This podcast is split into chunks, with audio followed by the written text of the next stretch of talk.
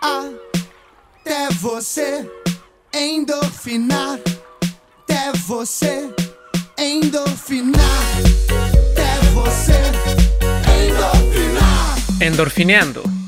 Historia del bossa nova. En el soundtrack de nuestra vida, todos hemos subido a un elevador, esperado el teléfono en una línea de atención al cliente, o en el mejor de los casos, cenado en un restaurante donde este tipo de música llena el vacío de manera incógnita y casi imperceptible. El bossa nova es quizá uno de los géneros musicales más reconocidos en todo el mundo, y para hablar de su historia, tenemos que entender lo más importante que es... El bossa nova es samba.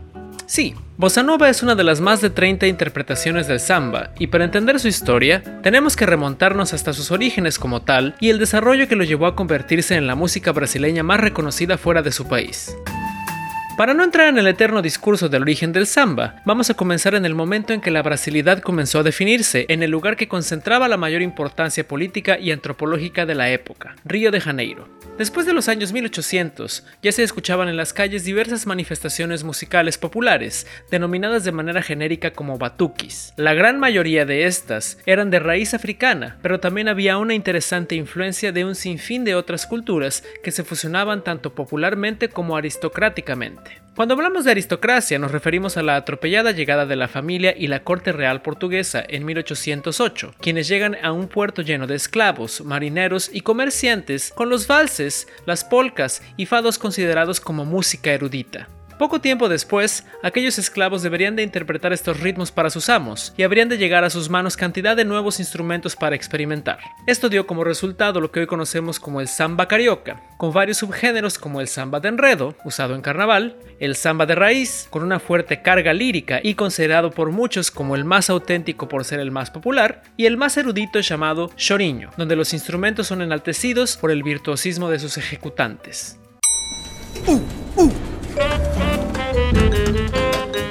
Estas manifestaciones evolucionaron de diversas maneras sin grandes cambios a través del proceso de la creación de la República a partir del inicio de los años 1900. Durante los 50, después de un intenso trabajo por parte de Getulio Vargas en crear una identidad nacional, Brasil se encuentra lleno de influencias externas, principalmente con la apertura cultural y mediática con los Estados Unidos de América. La experimentación los llevó a crear algo que en un principio se conoció como samba break, cuya traducción más acertada puede ser samba de pausa, puesto que proponía pausas en el acompañamiento acentuadamente sincopado para permitir al cantante o ejecutante declamar o decir algunas frases malandras. Este samba era definido como lleno de estilo, o en portugués, cheio de bossa, adjetivo que también se le atribuía a los malandros. La radio estaba en su mayor apogeo y el jazz trajo toda su influencia a la clase media que estaba en busca de algo genuino y diferente. Vivían en los nuevos barrios como Copacabana, en aquellos enormes edificios con decenas de departamentos justo enfrente de las más hermosas playas de la ciudad. Entre los muchos representantes, el considerado como padre del bossa nova es João Gilberto, quien en 1957 propuso con influencia del breaki un samba sincopado, lento y muy leve. De inmediato llamó la atención de talentosos personajes como Tom Jobim, músico, Vinicius G. Moraes, escritor, y Elisech Cardoso, cantante, quienes se juntaban para ensayar este estilo nuevo de samba que era ensayado en los pequeños departamentos a volúmenes muy bajos para no molestar a los vecinos y que después era llevado a pequeños bares locales. Los dos más reconocidos, The Little Bar y The Bottles Bar se encuentran muy cerca del gran hotel Copacabana Palace, en el Beco das Garrafas, lugar reconocido como la cuna de este género.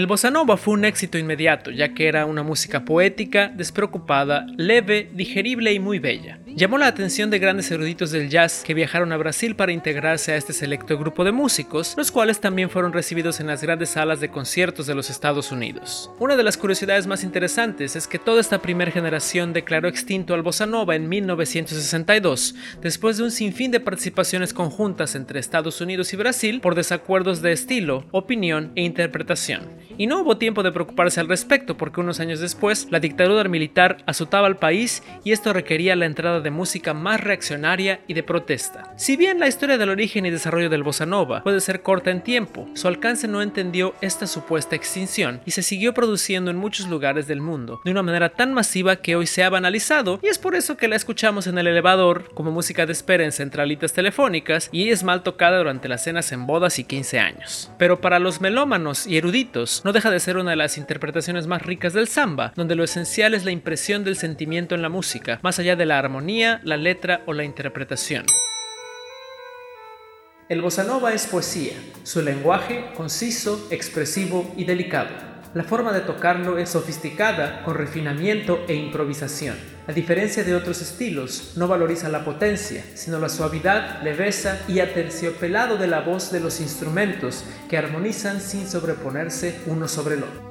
El repertorio del bossa es extremadamente difícil de curar, por lo que hoy voy a dejarlos con una de las canciones más icónicas del género, que es la que según Jobim cierra con su historia en 1962. Con ustedes, Corcovado, en su versión cantada en inglés por Shirley Scott y en portugués por el mismísimo Antonio Carlos Jobim.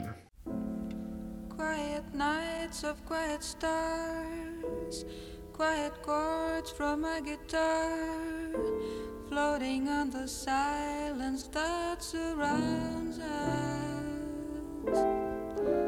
Quiet thoughts and quiet dreams, quiet walks by quiet streams, and a window that looks out on Corcovado.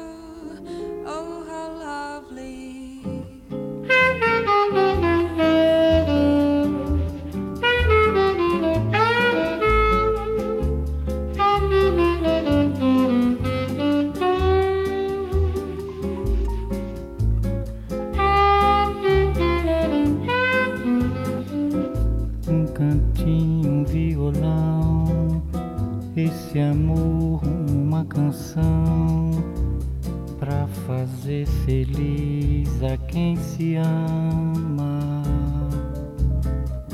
Muita calma para pensar e ter tempo para sonhar. Da janela ver seu corcovado, o redentor que lindo. Quero a vida sempre assim com você perto de mim até o apagar da velha chama. E eu que era triste, descrente desse mundo, ao encontrar você eu conheci o que é felicidade, meu amor. Thank you.